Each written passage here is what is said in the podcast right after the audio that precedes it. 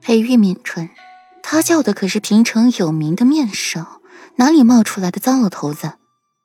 霍州面上轻易，吃惊的张大了嘴巴。那杜超不是你叫来的？他来的时候就见到了杜超进了隔壁屋子，现在时间过了这么久，顾然……裴玉豁然站起，就往隔壁去。砰的一声，门再次被打开。顾然惊了一下，往门外边看。意外的撞见了裴玉略显慌乱的眸子，冷漠的话还未说出口，便被裴玉抱了满怀，耳畔是裴玉关心的话：“软软，你有没有事？杜少在哪儿？”顾然有些呆，不能理解裴玉的所为，还是伸出了手指一指床边，呆呆的看着裴玉，半晌收不回目光。他怎么了？裴玉顺着顾然手指的方向看去。眉毛狠狠皱起，冷唇轻扬。墨尘、墨荷，他是怎么进来的？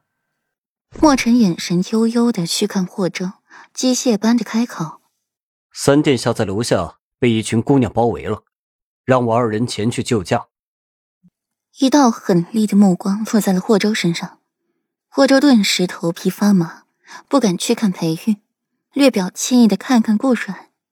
发现对方的注意力压根不在自己身上，又讪讪的低头。我累了。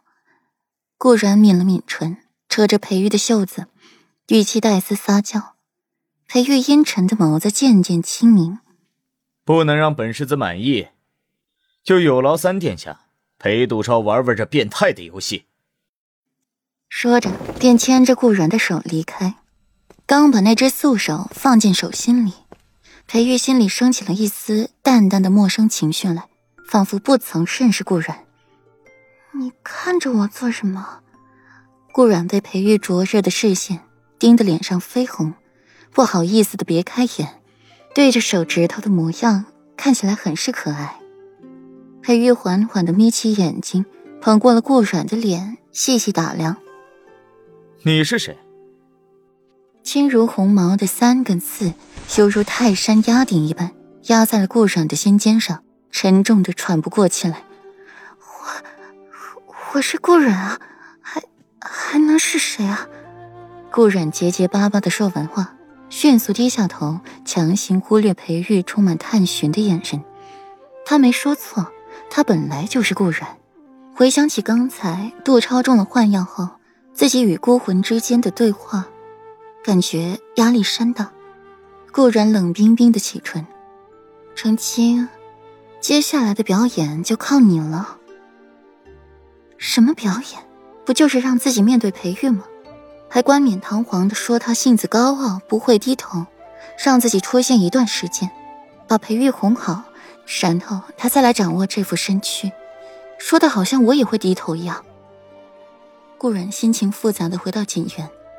发现陌生的紧，就连桔梗也是陌生，随意找了借口遣散侍女，顾然才揣着不安的心回到了内室，闭上了眼睛，试图唤醒孤魂。孤魂，你还在吗？顾然试探着问。程青，苍凉的声音浮现在了顾然的耳畔。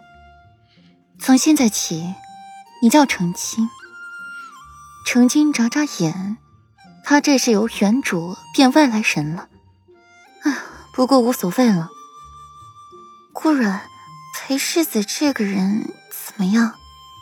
程青觉得，既然要哄好他，那就该对他多多了解才是，不能两眼一抹黑当睁眼瞎呀。好色、冷酷、唯我独尊，对这具身体和容貌爱不释手。用你这个姿容讨好他就行了。越说到后面，顾然的声音越弱。长青瞪眼，好嘛，这睡着了。原来裴世子是这样的人呢。程青正想着，眼前一抹的洁白闪过，再抬眼，裴玉方神玉树的站在自己面前，受惊的往后退一步，好巧不巧的绊着自己就要摔在地上。电光火石之间，被裴玉救起，灼热的大掌紧贴在了程青的腰部，热气透过了衣衫，传进了程青的肌里。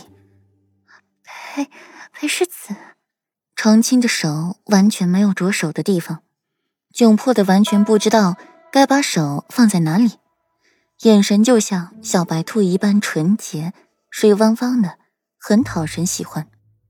裴玉却是蹙起眉，扶着程青站好，一说话就让程青心怦怦跳。